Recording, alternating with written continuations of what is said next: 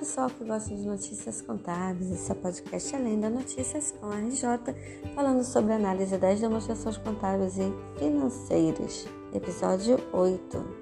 O balanço patrimonial está regulamentado nos artigos 178 a 184 da Lei nº 6.404 de 76, com as alterações implementadas pela Lei 11.638 de 2007 e 11.941 de 2009 as contas do ativo serão dispostas em ordem decrescente de grau de liquidez dos elementos nelas registrados nos seguintes grupos: ativo circulante, ativo não circulante, composto por ativo realizável a longo prazo, investimentos, imobilizado e intangível.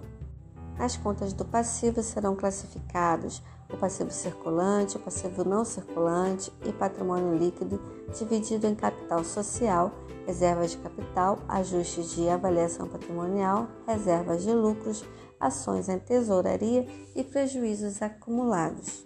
O balanço patrimonial é a demonstração contábil destinada a evidenciar qualitativo, quantitativamente, numa determinada data, a posição patrimonial e financeira da entidade.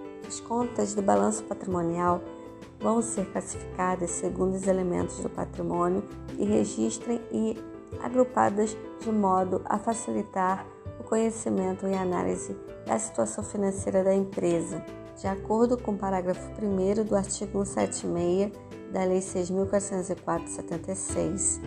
As demonstrações de cada exercício serão publicadas com a indicação dos valores correspondentes das demonstrações do exercício anterior para fins de comparação. Eu sou Cristiane Guiot, conselheira da Escola RJ, trazendo mais informações para o seu dia a dia. E até a próxima! Tchau, tchau!